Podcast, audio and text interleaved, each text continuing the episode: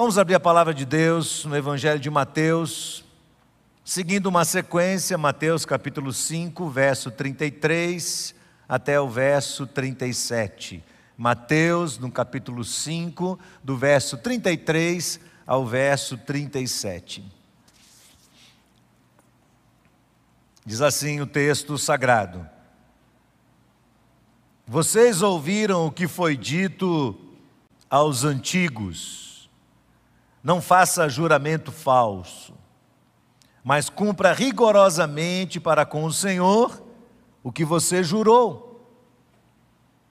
Eu, porém, lhes digo: não jurem de modo nenhum, nem pelo céu, por ser o trono de Deus, nem pela terra, por ser estrado de seus pés, nem por Jerusalém, por ser a cidade do grande rei não jure pela sua cabeça, porque você não pode fazer com que um só cabelo fique branco ou preto. Que a palavra de vocês seja sim, sim e não, não. O que passar disso vem do maligno, ou é de procedência maligna. No texto de hoje, dando sequência ao que nós estamos trazendo, neste confronto de Jesus com aqueles pseudo-religiosos, Jesus traz seis confrontos a eles, porque eles se achavam justos e seguidores da lei, mas Jesus diz a coisa não é bem assim, eu vou mostrar outro lado dessa moeda. Então a gente vem trazendo esses ensinamentos e hoje estamos no quarto deles. Jesus fala sobre juramentos. Quem aqui já jurou alguma vez? Eu, eu juro. Quem? Ótimo. Quem não levantou a mão não está lembrando. Mas um dia você jurou sim. Os juramentos sempre fizeram parte das culturas. Aliás, eles remontam a uma época anterior à lei de Deus. Geralmente, os homens, ou o gênero humano, a raça humana, se utiliza do juramento para tentar aumentar a credibilidade das suas palavras. Quando eu era garoto, alguns vão lembrar disso, quando eu disser, quando eu era garoto, e nós tínhamos nossos companheiros de escola e a gente brigava com eles, e alguém desafiava a gente, a gente dizia assim: juro, minha mãe pode cair aqui mortinha. Lembra disso? Eu juro que é verdade. Se não for, minha mãe pode cair aqui mortinha. E se esses juramentos dessem certo, todos nós éramos órfãos. Jurar parece que faz parte do homem. Na cultura dos judeus, na época de Jesus, o juramento era uma forma de evocar a presença de uma entidade religiosa, um Deus, ou alguma coisa que estivesse declaradamente acima do ser humano, como testemunha daquilo que estava sendo dito pelos lábios. É por isso que em Hebreus, no capítulo 6, verso 16, está escrito assim: Pois os homens juram pelo que lhes é superior, e o juramento servindo de garantia, põe fim à discussão. O texto retrata claramente a ideia de se jurar por algo superior. Então, os judeus acreditavam que se alguém colocasse Deus, o Senhor dos Senhores, como objeto do juramento, como fonte do juramento, essa pessoa não poderia jamais falhar naquilo que estava jurando em Sua palavra, e havia entre eles o temor de que o grande Deus castigasse severamente quem quebrasse um juramento. Acontece que Jesus está num confronto entre o que é ser um religioso e o que é ser um discípulo do reino de verdade. E Jesus está no meio de religiosos. E os religiosos do tempo de Jesus estavam totalmente fixados, ancorados na sua justiça própria, porque eles se achavam cumpridores da lei, verdadeiros cumpridores. Então, realmente, os fariseus não juravam em nome de Deus. Eles não faziam isso, porque eles entendiam que isso recairia sobre suas cabeças, viria sobre eles uma grande maldição caso eles não cumprissem o seu juramento. Então, para escapar do juízo, eles adotaram outro padrão. E através desse padrão iriam, obviamente, escapar de uma maneira muito sutil da lei de Moisés. Ao invés de jurar pelo nome de Deus, o sagrado, então eles juravam em nome do céu, em nome da terra, em nome de Jerusalém e em nome de si mesmos.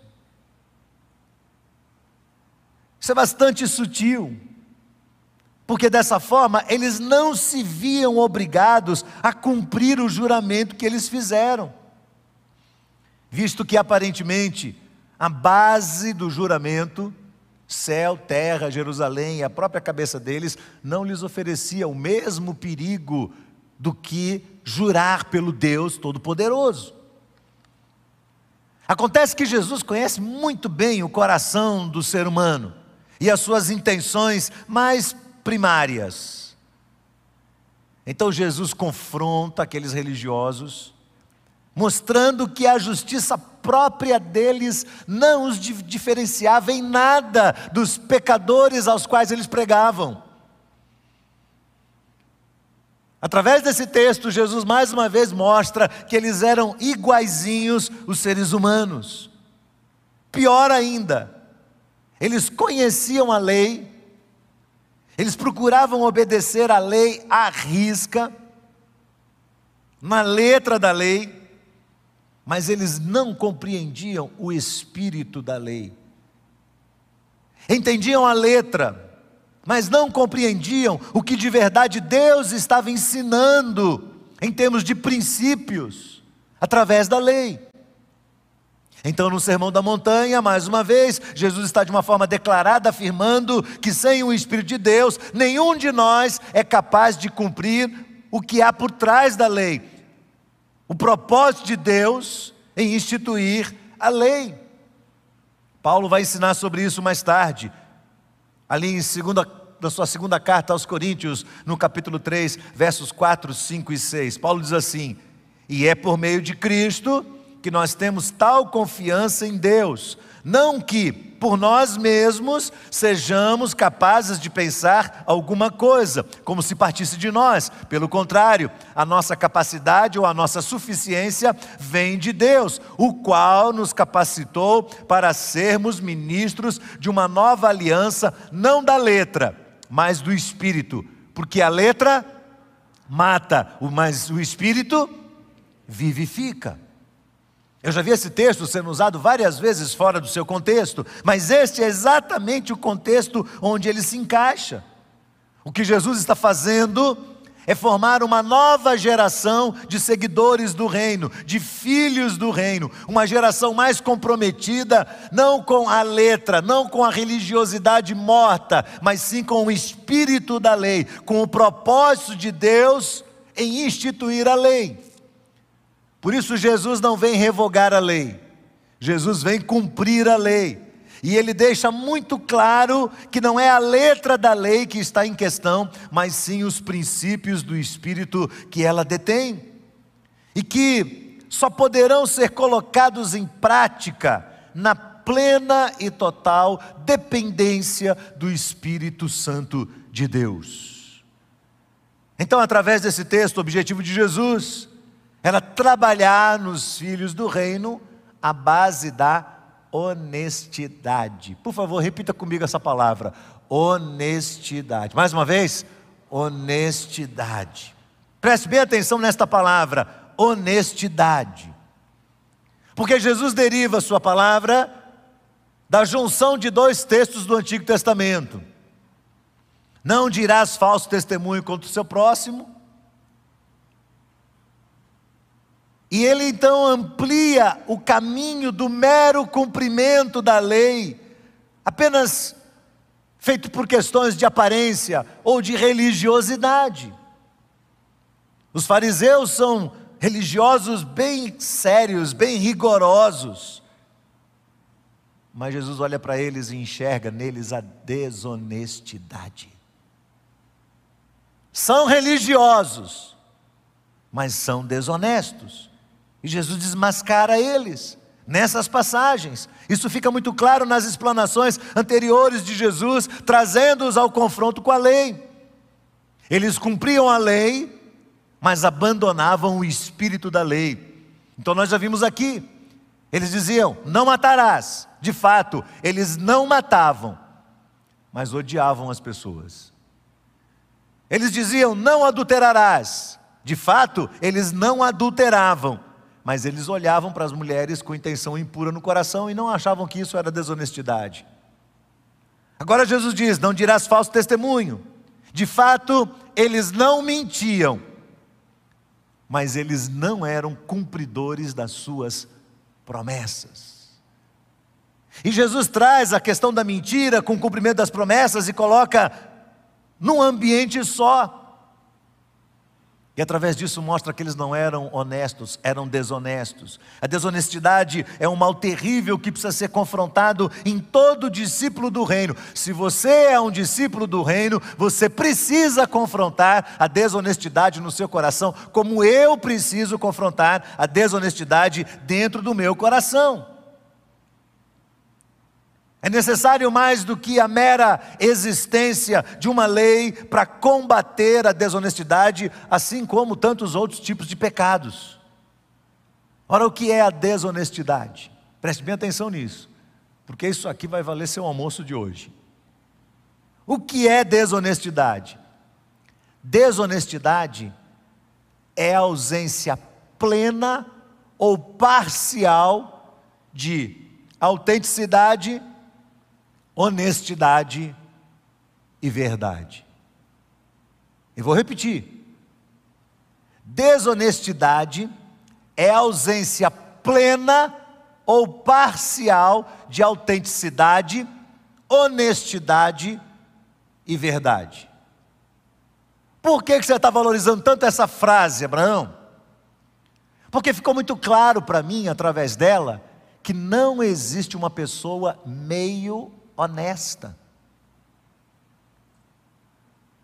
Você é honesto? Você é um crente honesto? Mais ou menos. Não existe crente mais ou menos honesto.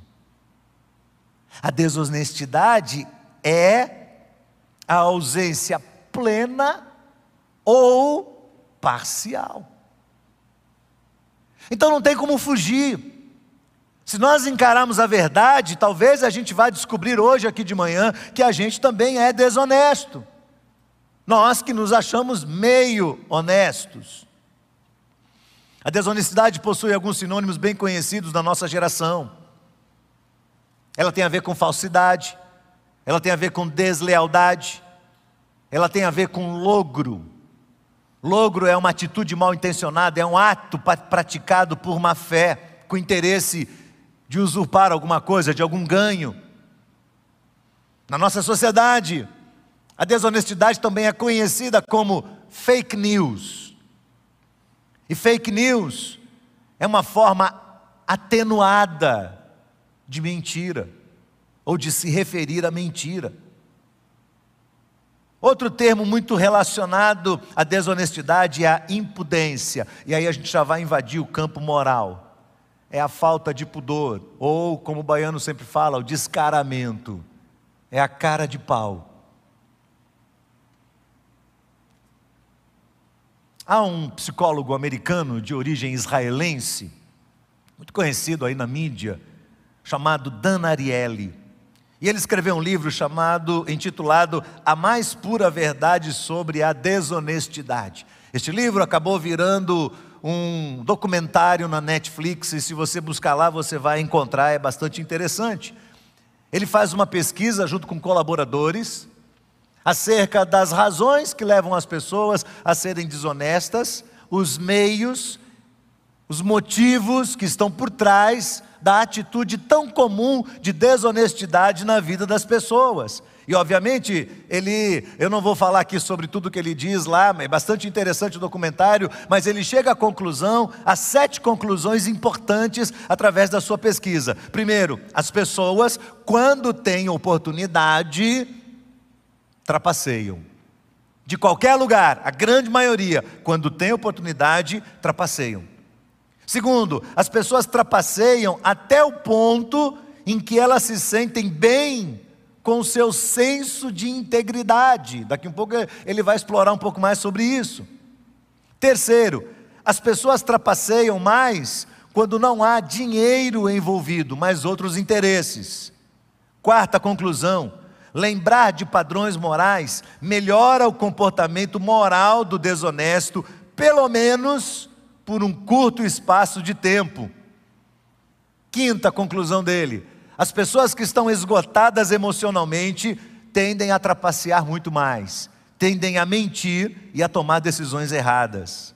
Sexta conclusão: quando conscientemente nós usamos um produto falsificado, esquecemos mais fácil a moralidade e acabamos avançando cada vez mais no caminho da desonestidade, ou seja, desonestidade vicia as pessoas. E sétimo, nós somos mais facilmente influenciados a trapacear quando convivemos com uma pessoa do nosso próprio meio, família, ambiente, amigos, uma pessoa que trapaceia e se dá bem. Então nós começamos a abrir concessões dentro de nós para a trapaça também. Daí para frente ele diz que existem duas questões em conflito dentro da mente humana duas questões em contraposição, que são antagônicas uma à outra, que podem comandar o cérebro. Primeiro, de um lado, nós queremos que as pessoas nos vejam como honestos. E nós mesmos lutamos muito para preservar a nossa autoimagem. Por isso, se eu perguntar para você, você é desonesto? Vai dizer, não. A primeira resposta é essa, porque você quer proteger sua imagem. Segundo sentimento, contrário a esse, por um outro lado, nós queremos nos beneficiar ao máximo possível diante daquilo que pode nos trazer algum tipo de vantagem. Então eu tenho uma consciência que se autoprotege, ao mesmo tempo eu tenho uma ambição que me faz desejar ter coisas, nem que para isso eu tenha que mentir, nem que para isso eu tenha que trapacear. Então, se essas duas questões estão em conflito dentro de nós, o que é que o cérebro faz para resolver esse conflito? Olha que coisa sutil. Segundo esse estudioso e sua pesquisa, o cérebro humano percebe, percebeu, que se você trapacear só um pouquinho, tanto você pode ter a vantagem desejada, como você pode continuar se autoafirmando como honesto. Você viu que mecanismo sutil da mente humana? E aí a gente vai cair nessa questão da parcialidade, do quanto de verdade a gente se vê como uma pessoa honesta. Acontece que Jesus desmascara isso tudo e traz à tona, e esse é o objetivo do Sermão da Montanha: quem o ser humano é quem nós somos em natureza, quem nós somos em essência. E aí, lá em Lucas, no capítulo 16, verso 10, Jesus repete isso também, acho que é Mateus 26, se eu não me engano. Jesus diz assim: Quem é fiel no pouco, também é fiel no muito. Mas quem é injusto no pouco, o que, que acontece? É injusto no muito também. Não existe honestidade parcial. Esse é o grande confronto da nossa cabeça aqui hoje de manhã. Não existe essa questão de meio honesto. Porque o cérebro humano é tão sutil que ele começa a buscar dispositivos, gatilhos, para tentar amenizar sua própria culpa e a culpa do pecado dentro do nosso próprio coração. O que Jesus quer, portanto, é formar essa nova geração de seguidores do Evangelho que entendem o espírito da lei. Assim sendo, há três áreas que nós não podemos falhar no reino de Deus. Primeira delas, não agasalhar qualquer tipo de mentira no coração, seja ela explícita ou seja ela sutil. Quando eu penso em mentira sutil, eu me lembro que quando eu era garoto, havia uma senhora que gostava muito de cantar lá na frente da nossa igreja. Lembra aquela época que a igreja tinha que dar oportunidade para todo mundo cantar? E aí virava um palco meio The Voice batista, The Voice evangélico, né? O pessoal queria vir cantar, e ela queria, porque ela tinha que cantar, ela tinha que cantar, mas ela desafinava demais. E aí um dia ela pediu para cantar, e alguém falou assim: rapaz, vai ser complicado ela cantar, porque o culto não vai caber a música dela. Mas como é que vai ficar se você for chegar e disser que né, para a equipe toda que ela não vai cantar, o pessoal vai ficar chateado, porque já está acostumado e tal, tal, tal. E falou assim: vamos fazer o seguinte, eu vou dizer que ela está louca. Como é que é? Eu vou dizer que ela está louca. Como é que é? Eu vou dizer que ela está louca.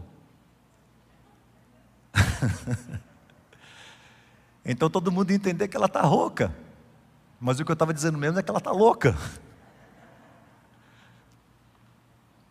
Isso é mentira sutil. Aquela coisa que vem assim, que você sabe que você vai colocar as palavras, ajeitar as palavras de um jeito que vai confundir a mente do outro. O princípio do reino é: o seu sim tem que ser sim, e o seu não tem que ser não. Quando passar disso, nós firmamos uma parceria com quem? Com o maligno. E Jesus está correto no que ele está falando. Porque ele vai ensinar, está registrado lá em João, capítulo 8, verso 44, que Satanás, o diabo, é mentiroso e também pai da mentira.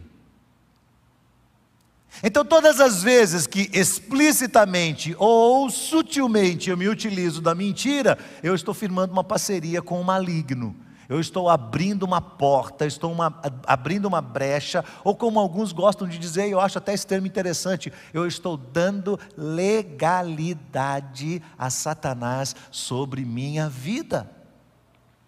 Todas as vezes que nos utilizamos de mentiras, abrimos uma porta, abrimos uma brecha para que entidades do mal invadam nossa vida, nosso interior, nossa casa, nossa família, a igreja do Senhor. E ela seja malignamente influenciada por esses seres do mal. A mentira, portanto, será sempre um sinal evidente do desvio do caráter do homem. Pior, ela vicia.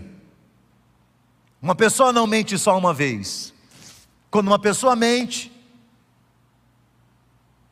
e ela percebe que de alguma maneira a mentira livrou ela de um desconforto, ela volta a fazer isso, outra vez, e outra vez, e outra vez, e outra vez, até que o homem seja escravizado por ela.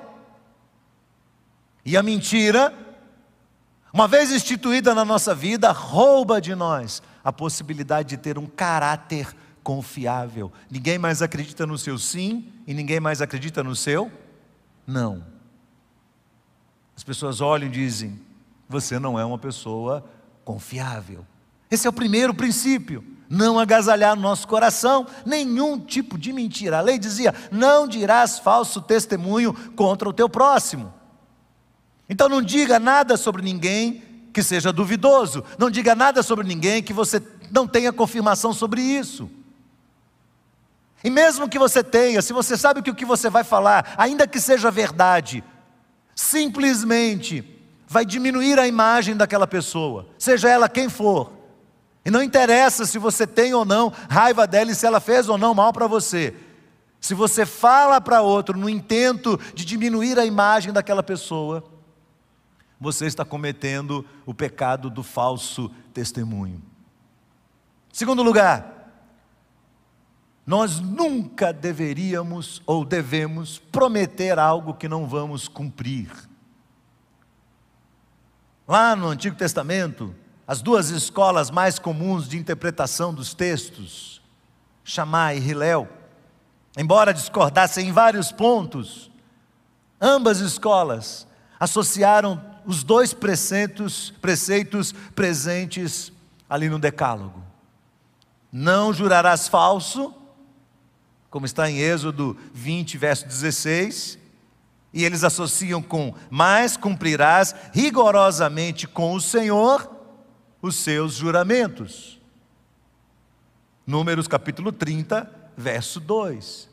Ora, todos nós sabemos, se você foi criado dentro do meio evangélico, você sabe disso, desde o princípio da sua vida, você ouviu dizer que nós não devemos, não podemos votar e não cumprir.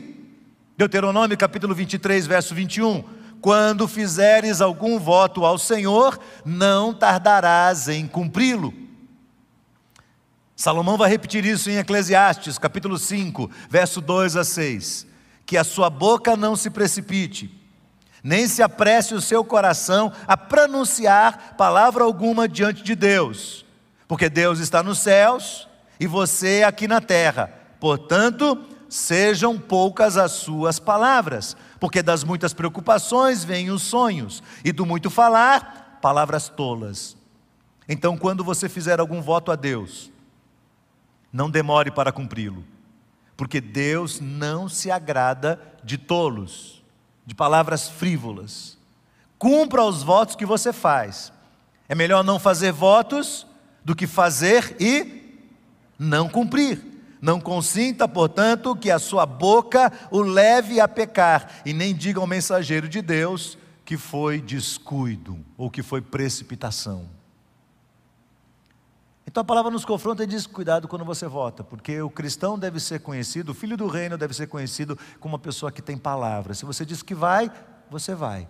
Se você diz que vai pagar, você paga. Se você diz que você não vai estar lá, você não vai estar lá. Se você diz que vai, vai resolver o problema, você vai e resolve o problema. Você não fica procrastinando as coisas, empurrando as coisas com a barriga e tentando ludibriar as pessoas, enganar as pessoas para tentar ficar bem com elas, sem dar uma resolução àquilo que precisa ser resolvido. Cuidado quando você fala, porque do muito falar aparecem as palavras levianas. E Deus de verdade não se agrada de tolos. Terceiro, nós temos, como filhos do reino, que fugir de todo tipo de desonestidade. Aí você vai perguntar, se você for esperto, você vai me perguntar isso agora. Por quê, pastor? Só porque está escrito? Só porque existe a lei? Esse é o raciocínio dos fariseus. Existe a lei. É por isso. Que motivação eu tenho?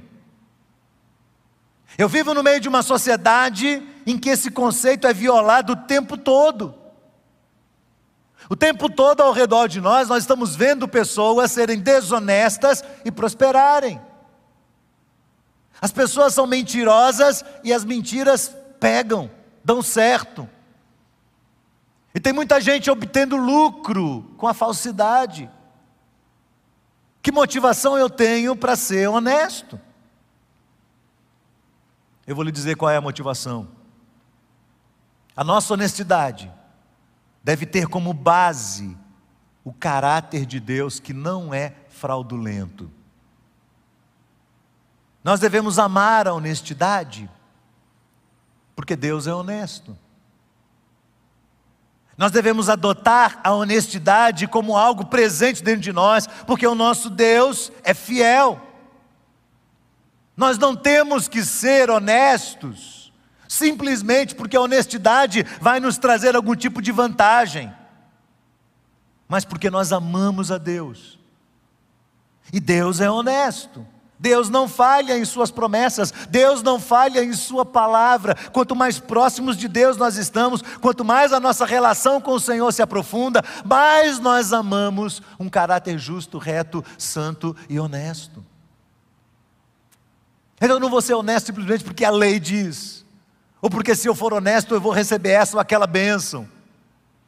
Eu quero ser honesto, porque o meu Deus é honesto. E aí, se você ama Deus de verdade, você entende que Deus é honesto, você vai parar de fazer algumas coisas. Por exemplo, tirar xerox particular na empresa. O que, que é, pastor? É só uma folhinha. Só uma folha de ofício. É particular? O seu patrão sabe? Não, é desonesto. Você não vai usar o celular da empresa para ligações particulares. Você não vai gastar gasolina da empresa para uma viagem particular, para uma viagem familiar. Você não vai mais dizer para as pessoas: ah, eu não respondi sua mensagem de texto porque o meu celular estava sem bateria. Mentira. Você viu, tem um jeitinho de ver mensagem de WhatsApp que não dá o segundo risco, que não fica azulzinho. Você sabe ver, fala, hum, não vou responder esse não. Amanhã, quando você cruza e encontra com ele, eu te mandei um nome. Ah, desculpa, o celular estava sem bateria. Mentira. Não é verdade. Você fugiu do confronto. Não seja desonesto. E você não vai ser quando você entende que o seu Deus é honesto. Quem aqui já não levou as canetas do trabalho para casa? Folha de ofício, durex, grampeador. Levou para casa. Ah, foi sem querer, estava tão, tão no mundo da lua que eu enfiei ele dentro da bolsa. Quando era garoto, eu e meu irmão, nós não éramos fáceis, não. E aí, se meu pai estiver me ouvindo agora, ele vai lembrar disso, ou não. Eu tinha uns nove anos de idade, mais ou menos, e como a gente brigava muito, eu e meu irmão, a minha mãe não conseguia ficar com a gente em casa. Então, quando a gente chegava da escola, o meu pai vinha do trabalho, meu pai trabalhava em obras, ele era construtor, ele construía vários imóveis de uma vez só. Então a gente vinha para casa, meu pai pegava eu e meu irmão e levava um para cada obra. Porque se botasse na mesma, a gente derrubava a obra. Então ele botava em obras diferentes. E meu pai me levou para uma obra, e quando eu entrei na obra, era uma casa muito grande que estava sendo construída, e na sala estava assim, todo aquele material de acabamento, estava todo no chão da sala, e eu passei e vi um rolo de fita, fita é, isolante, essas pretas, um rolo que eu nunca tinha visto daquele tamanho. Quando eu vi o rolo de fita isolante, eu me apaixonei por ele. Sabe quando o objeto olha para você e fala assim: Eu te quero. Aquele rolo de fita isolante fez isso para mim. Eu passei a mão no rolo de fita isolante e fiquei no bolso. Trabalhei, final da tarde, fomos embora para casa e pronto. No dia seguinte, estou eu no quarto com os meus irmãos, conversando, batendo papo, com um rolo de fita isolante na mão. Meu pai entra. Quando meu pai entrou, ele olhou para aquele rolo, olhou para mim e disse: Onde você arrumou esse rolo de fita? Ah, é. Seu pai, não sei. Quando eu disse não sei, já foi logo um tapão. Você não sabe aonde você arrumou esse rolo. E meu pai não, não, não aliviava, não, jogou duro. Pegou, disciplinou, deu umas cintadas. Eu mereci. Me botou no carro, me levou lá na obra, na hora, me colocou no carro e me levou lá. Chegamos na obra, ele desceu comigo. Chegamos na porta da sala e falou: Aonde estava o rolo de fita? Eu disse, ali, ali aonde? Em cima dessa madeira. Bote ali. Eu botei aquele rolo lá. Você não tem ideia como aquilo foi importante para mim. Porque depois daquilo meu pai me mandou trabalhar, e meu pai não aliviava, não. Ele colocava a gente para trabalhar no meio dos peões, no meio dos, dos serventes, carregando concreto, subindo a escada, enchendo laje, carregando bloco. Não era serviço fácil, não. Então ele me botou para trabalhar, eu trabalhei a tarde inteira. No final da tarde, me colocou no carro e me levou de volta. Eu me lembro exatamente, ele estava quieto no carro, dirigindo, eu estava do lado assustado, ainda com medo. E nós estávamos passando numa avenida em São Caetano do Sul chamada Visconde de Inhaúma. Eu sei exatamente, toda vez que eu passo lá, exatamente eu sei onde a gente estava. Ele olhou para mim e disse: Filho, eu amo você, por isso você apanhou hoje. Aprenda que um homem não pode ser desonesto em nada na sua vida. A gente não esquece mais isso.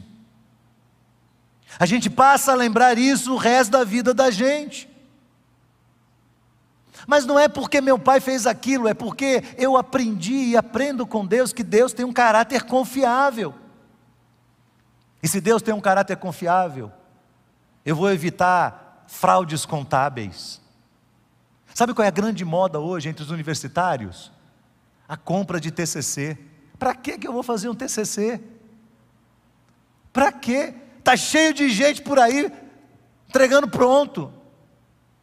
Então eu estou encerrando o meu curso, eu pago uma pessoa, a pessoa vai, faz a pesquisa, monta o TCC para mim, e eu vou e coloco esse TCC lá, e o meu professor diz: muito bem, parabéns, você tirou 8, 9, 10, passou, ganhou o certificado, se formou. Fraudulento, mentiroso. Uma cabeleireira que mentia sutilmente. Ela usava um creme para tratar o cabelo das mulheres, mas o que ela fazia? ela tinha um pote de uma marca boa. E ela comprava o pior que tinha no mercado e enchia aquele pote. E quando ela vinha tratar das, das freguesas, ela segurava o pote aqui embaixo com o um nome bem na frente assim. A freguesa olhava pelo vidro e via e falava: Pronto, é produto bom. Ela não precisava dizer assim: Olha, esse produto é. é ela, não, ela disse que nunca falou isso. Mas ela sabia que quando ela colocava no pote, ela sabia o que ela estava fazendo. E foi no momento de confronto com a palavra de Deus que ela teve que ir à frente chorando, dizer: Senhor, eu vou renegar a partir de hoje, ganhar alguns centavos a mais com essa fraude. Eu não posso, porque o caráter do Senhor não é assim. Se você entende o caráter de Deus, a pessoa liga para você e fala assim: e aí, você era para estar tá aqui? já, ó, já estou no meio do caminho, você nem saiu de casa ainda. Nem saiu de casa, já estou no meio do caminho. Não é verdade. Não é verdade. Jesus diz: quem é fiel no pouco, vai ser fiel no muito, mas quem não é fiel no pouco, não é fiel no mundo. Dan Ariely fala na sua pesquisa que os grandes fraudadores não iniciaram assim, eles iniciaram cometendo pequeninos furtos aparentemente insignificantes. É aquela velha lei da moral humana. Você faz uma vez, aquilo vai te dando um álibi, você vai fazendo de novo, de novo, de novo. E aí você vai dizer assim: mas a gente vive num sistema corrupto, é verdade. Quando a gente vive num sistema corrupto, a gente acaba encontrando nesse sistema um álibi para poder cometer os pequenos atos de desonestidade. E aí a desonestidade vicia, porque ela vai alimentando a si mesma. Lembre-se, meu querido, que a nossa sociedade não é guiada por princípios morais, não é guiada pela ética moral de Deus, mas sim pelos sentimentos. A pergunta que as pessoas estão fazendo aí fora é: eu me sinto bem? Sim, então eu vou continuar fazendo. Mas não é essa a pergunta do cidadão do reino. A pergunta do cidadão do reino é: é certo ou é errado? E não interessa como eu vou me sentir. Eu tenho que fazer aquilo que Deus faria no meu lugar. Eu tenho que fazer aquilo que Deus, que o Senhor Jesus faria no meu lugar. Por isso Salomão diz: sejam poucas as suas palavras, sejam poucas as suas promessas, os votos matrimoniais que devem ser cumpridos. Os votos da pandemia. Quantos de nós fizemos votos lá atrás estamos deixando de cumpri-los? As promessas no meio do desemprego, no meio da doença. Os exageros que às vezes nós temos na exatidão dos fatos, daquilo que nós vimos. Prometemos coisas debaixo de pressão, depois não cumprimos. Você promete para a esposa: eu vou arrumar assim a, a, a casa, fique tranquila, eu vou fazer, mas não faz.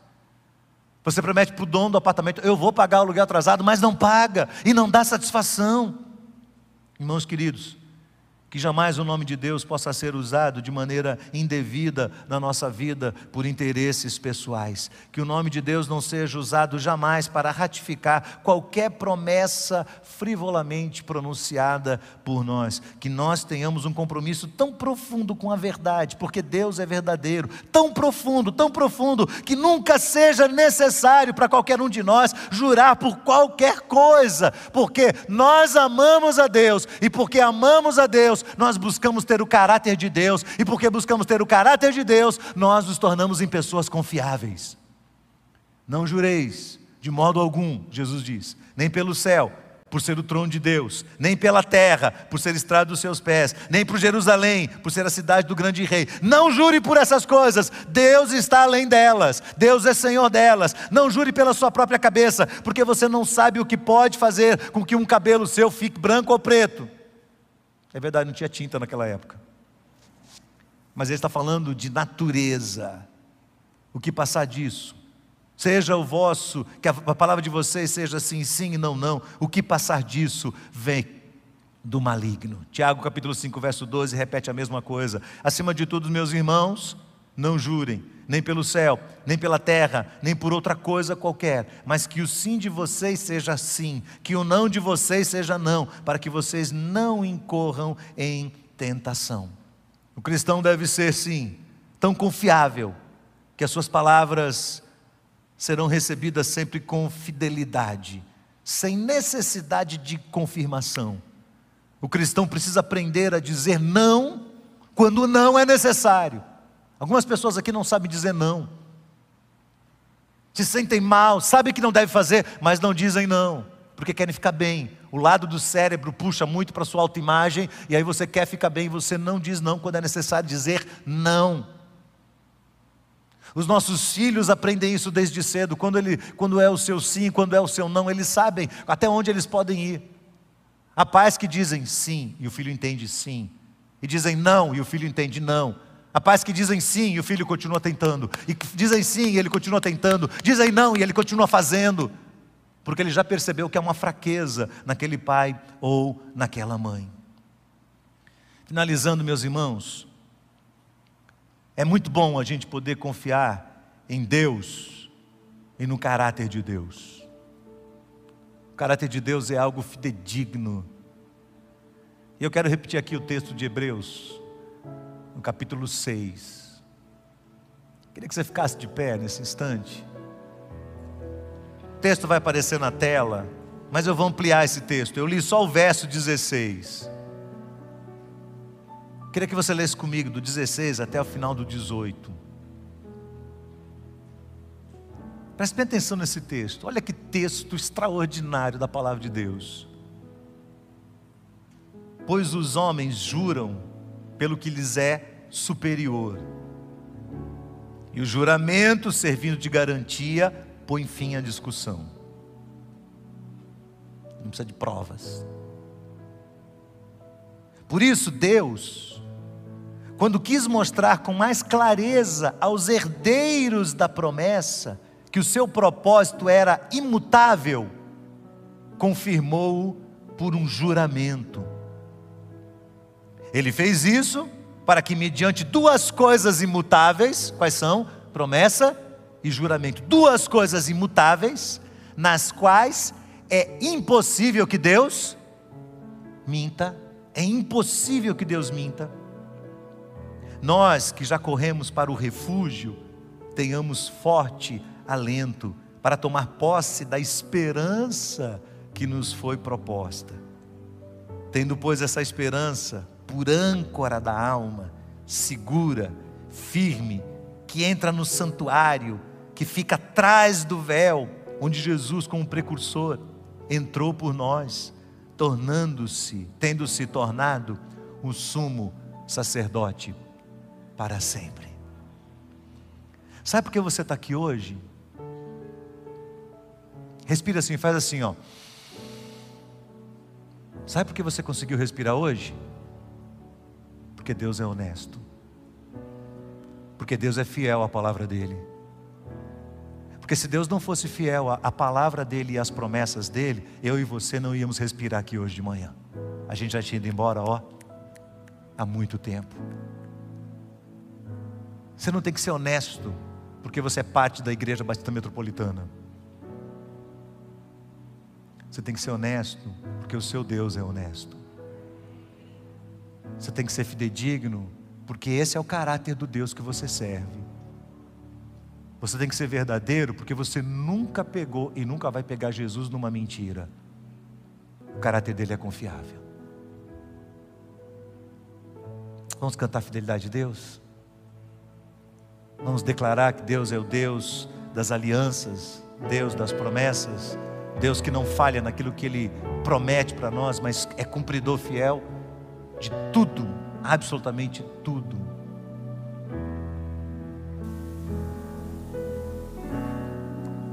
Sei que os teus olhos, sempre atentos, permanecem em mim.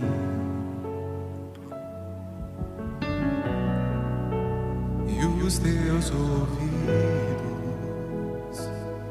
estão sensíveis para ouvir meu clamor. Posso até chorar, mas a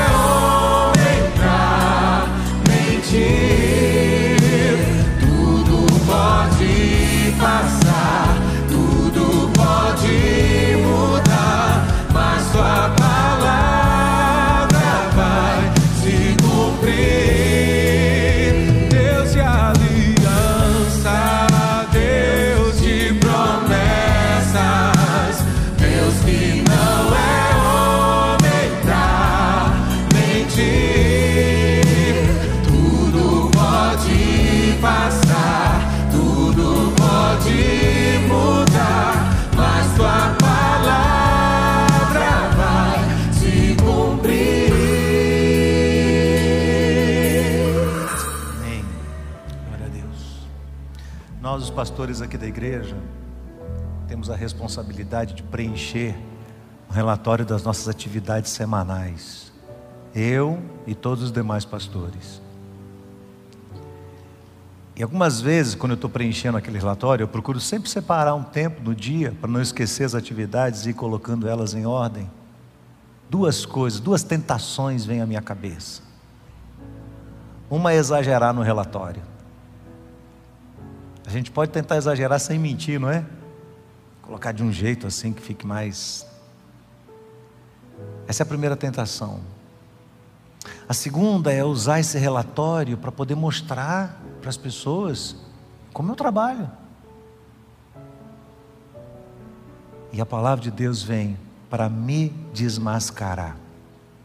Eu espero que você seja desmascarado nessa manhã. Amém, meu irmão?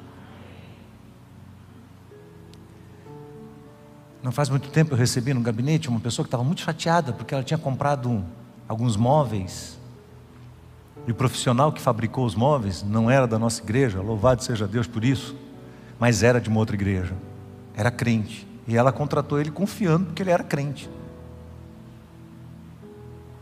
E ele prometeu a ela que o móvel ia ser todo de MDF. E quando chegou, era mesmo. E ela botou na sala da casa dela. Com menos de seis meses, o cupim comeu o móvel todo. Quando tirou o móvel da parede que foram abrir, por dentro, o móvel era feito de madeira branca. E essa mulher estava aborrecida, inconformada. Eu falei, minha irmã, o móvel não custou tão caro, né? A irmã pode comprar outro. Ela falou, pastor, o que está me deixando revoltada é que ele era um crente, eu contratei ele porque ele era um crente. Eu falei, agora contrate um que não é. Triste quando a gente precisa falar isso, né? Eu espero, irmãos, que os profissionais aqui da nossa igreja sejam honestos no seu trabalho. Que nós possamos viver o mesmo caráter de Jesus Cristo na nossa vida. Não como os fariseus, mas como filhos do Reino de Deus. Baixe sua cabeça, feche seus olhos. Vamos orar. Obrigado, Senhor Deus e Pai, por esta manhã. Obrigado, Senhor, pela tua palavra que nos confronta que nos desmascara diante do Senhor. O Senhor conhece bem os mecanismos do nosso cérebro e como nós podemos simplesmente agir de conformidade com a natureza humana caída, vendida ao pecado. Ó oh, Senhor, nos ajuda a lembrar todos os dias. Nós somos cidadãos do reino lavados pelo sangue de Jesus. Ajuda-nos a lembrar todos os dias, Senhor, que nós não temos que dizer que somos aquilo que não somos, para defender uma imagem pessoal. Ajuda-nos a lembrar todos os dias que nem todo lucro que a gente obtém vem do Senhor para nós. E que aquilo que não vem do Senhor não será bênção, mas será fonte de desgosto na nossa vida. Que nós possamos amar o Senhor, e porque amamos o Senhor, que possamos desejar ser como o Senhor é, em santidade, em ética, em justiça, em honestidade. Abençoa o teu povo neste momento, Senhor. Guarda-nos, ó Deus.